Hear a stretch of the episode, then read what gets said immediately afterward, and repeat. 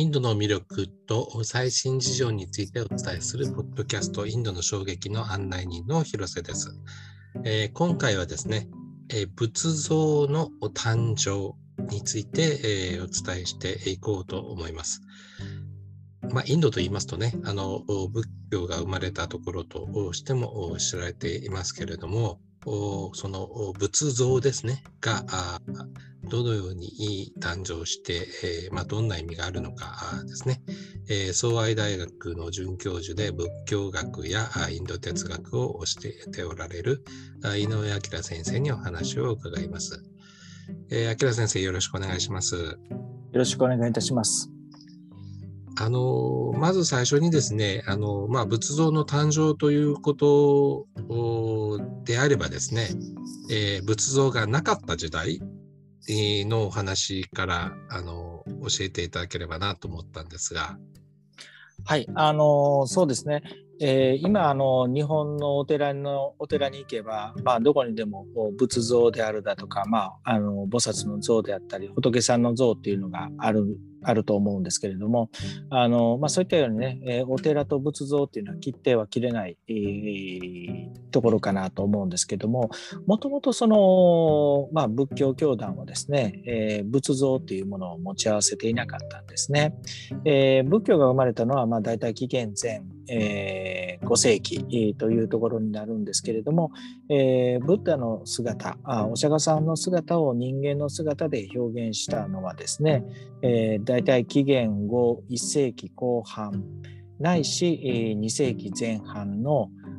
まあ、ガンダーラ。あこれは現在のパキスタンのペシャワル盆地あたりになるんですけどもそのガンダーラと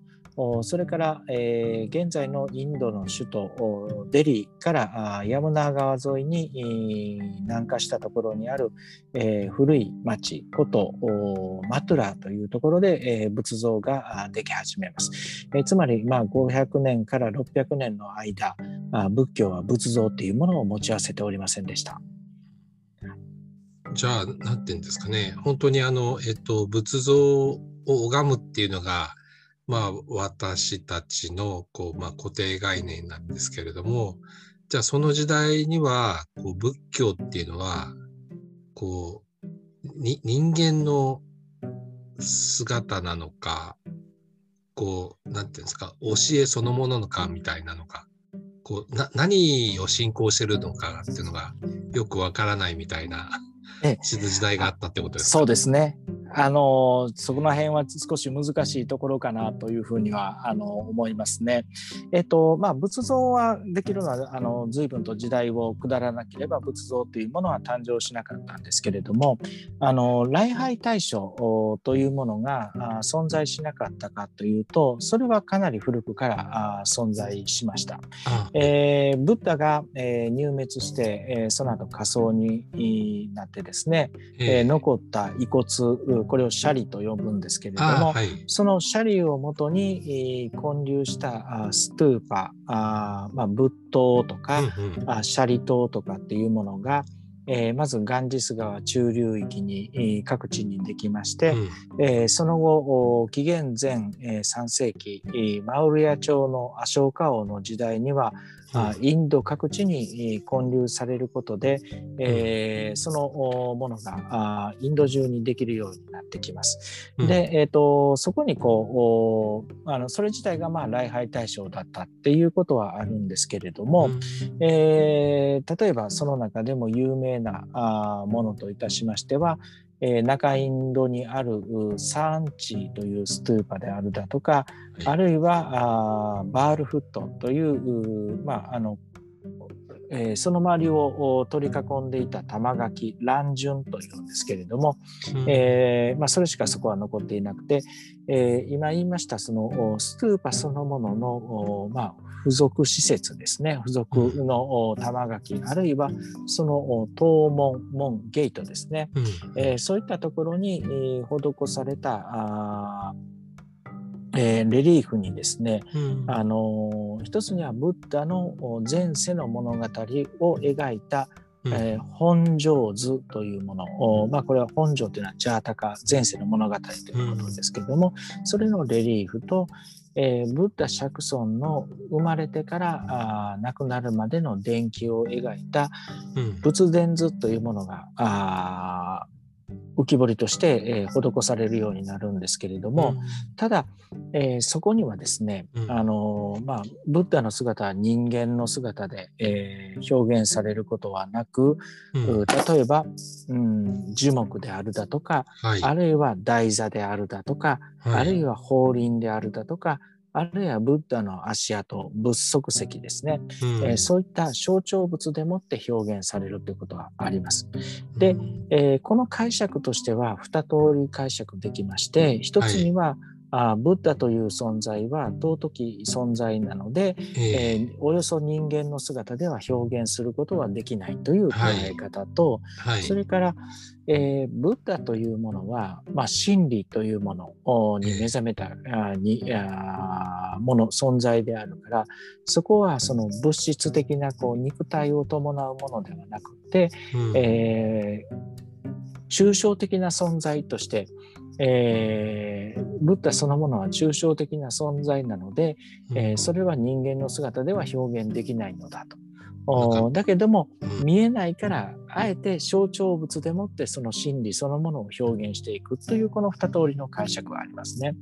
ただ、まあ、いずれの場合にいたしましても人間の姿では表現、えー、することはできないという、まあ、こういう考え方があったかと思います。えー、なんかあの見えないものっていうのはこう真理なのか、あるいはなんか、こう、ね、こう、まあ、なんていうんですか、人間ならざる周りのものすべて宇宙みたいなことなのか、なんか、あの、本当にあの、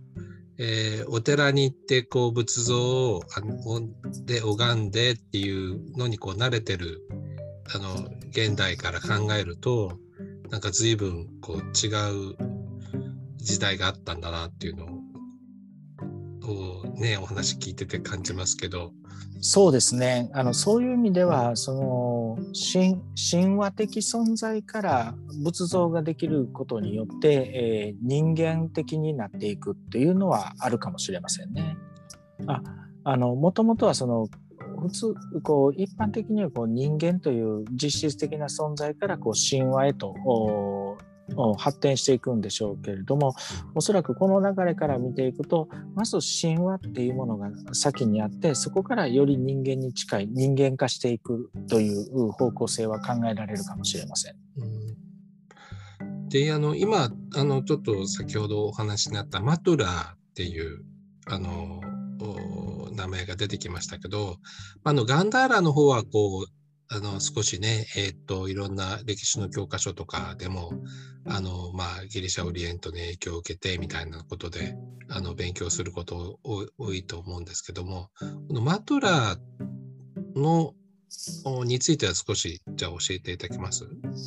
はい。あのまあガンダーラと並んで、まあ、どっちが先にできたかという仏像の起源問題っていうものがあるんですけれども、はい、えーと、マトラの仏像につきましてはあ純インド的といいますか、はい、えー、その表情それから衣の付け方というものを見てましても、うん、えー、インド的というふうに言えるかなと思います。えー、ただあのそのこう、え下敷きといいますか、えベースとなるものがあって、えその前段階仏像ができる前にインドで、え役者これはまああの樹木神なんですけれども簡約されると夜叉などというふうに、え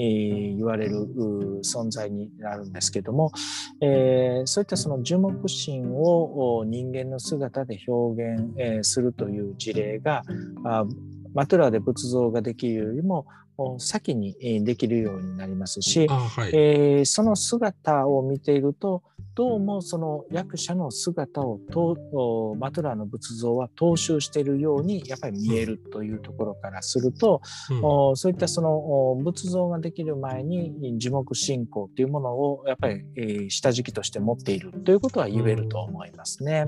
で、えっ、ー、とまあそのマトラーの仏像なんですけれどもあのまあ、ガンダーラの仏像が片岩っていう、まあ、あの素材でできているのに対して、えー、まあ、黒色あるいは灰色緑色の片岩で、えー、できているのに対してマトラーの仏像は、えー、黄斑赤色砂岩といいまして、え黄色いまだらの入った赤色の砂岩という素材で、えー、できています。これは、まあ、あのインドのチュナールっていうところでしかあ取れない、えー、石あの材料であって、あのーえー、タージマハルのあるアグラのすぐ北にあるあのアグラ城ありますね、はい、あれなんかもチュナール産の石材を使って、えー、使ってたりしててですねあのその黄斑赤色砂岩でできた仏像っていうのは、えー、およそその仏像ができ始めたあ時代のマトゥラーのものというふうにまあ限定されるという特徴はあります。であのそのマトゥラーの仏像なんですけれども、えー、えー、まあ、あの一つにはあ先ほど言いました仏殿図の中の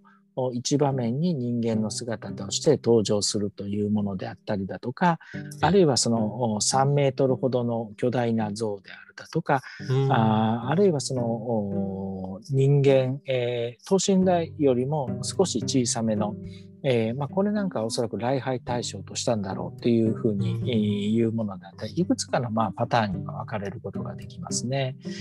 であのまああの一つまあ考えられることか考えられるのではないかなと思うのはあの、まあ、物語の中で、えー、ブッダの姿を人間の姿として捉えることからですね、えーまあ、礼拝対象とするということからあの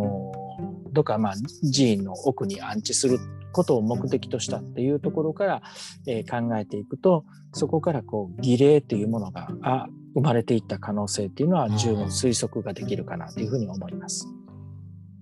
まあ、宗教に儀礼はつきものっていうかですもんね。そうですね。うん、あのただまああの仏教独自の儀礼というものを持ち合わせていなかったものですからあ,、まあ、ある意味仏教がいかに存続していくのかっていうことを考えていくと、うん、おまあ、いかに儀礼というものを手にしていくのかっていうものは、うん、まあ、重要課題であったということは言えますね。あのやっぱりあの仏像のあるところにあのまあ、お寺があってそこが信仰の場になるっていうこうなんかシンボルマーク的なあの意味もあるかなと思ったりもするんですけどその仏像がこう実際にこうできたことによってあの仏教そのものがどんなふうに変わっていったかとかそういう点についてはどうでしょうか？そうですね。あのまあ一つにはあのまあこうブッダの姿を人間の姿で捉えるということができるようになったことによって、えー、後に、えー、乾物三昧と言いまして、えー、乾物の顔を見るですね、えー、仏はブッダの仏、えー、三昧はまあ三昧というこういう行法が出来上がっていきます。はい、で、えー、そのまあどういうふうに見ていくのかっていうのはあ、まあ、32の偉大なる特徴これを32層というんですけどもその一つ一つのこうブッダの姿を見ていくというやり方をとっていくんですが明らかに仏像というものを前提としないとこの見方は成り立たないだろうということがいくつか存在しています。ということは、えー、その乾物三昧という行修行法ですね修行法が出来上がるということはそこに仏像というものがあったからこそその修行が出来上がったというこういう考え方もできるかと思います。なるほど。はい。あのまああのえっと見るものがねえっと、うん、あるとこう現実的にまあ、捉えやすくななるかなっていう、まあ、感じはするんですけど、なんかヒンドゥー教との絡みでいうと、なんかあの影響はあるんですか？えー、そうですね。あのこれまあ仏像そのものというよりもあのむしろ、えー、実は観音菩薩との関係ということになってくるんですけれども、うん、あの少しまあ間のところを飛ばしまして、えー、例えばあヒンドゥー教の、まあ、主要な神であるシバ神っていうのがありますよね。えー、えー、あれにはあのシバの千の名っていう、まあ、千の名前が存在すると言われているんですけれども、うん、えー、芝そのものには実は、えー、もともとその最初期からあ線の特徴名前っていうものがあったとはちょっと考えにくくてですね、うん、えー、おそらくこう土着のあるいはその他の神もしくは信仰というものを吸収していった中で、えー、線の名前っていうものを手にしていったっていうふうに考えられます。で、えーと、例えばうん芝の異名の一つ、シンハナーダ、これは獅子獅子が吠えるという獅子であるだとか、うん、えー、ニーラカンタ、これは青色の首という意味ですね。えー、あるいはサハスラブジャ、これは線線の手、線の腕っていうことであったりだとか、あるいはエーカダシャムカといって、これは十一面ということであったりだとか、うん、それらは全て観音菩薩と共通するんですね。で、えっ、ー、と、仏像ができたことによってまた仏教においては菩薩の像というものも出来上がったりするんですけれども、うんうん、えー、その影響が芝の信仰にも影響を及ぼしたということは考えられるかと思います。ああなるほどね。確かに確かに。えー、だからあのヒンドゥー教と仏教ってこう簡単に分けちゃうけどもこうビジュアルイメージのところで言うと、こう、あの、いろんな、こう、えー、重なって、相互関係というものは、はい、はい、あったと思い、十分それはあったと思いますね。なるほど、面白いですね。あの、えっ、ー、と、まあ、最後になんですけども、はい、あの、その仏像をですね、あの、研究する魅力は、あの、どんなことになるんでしょうか？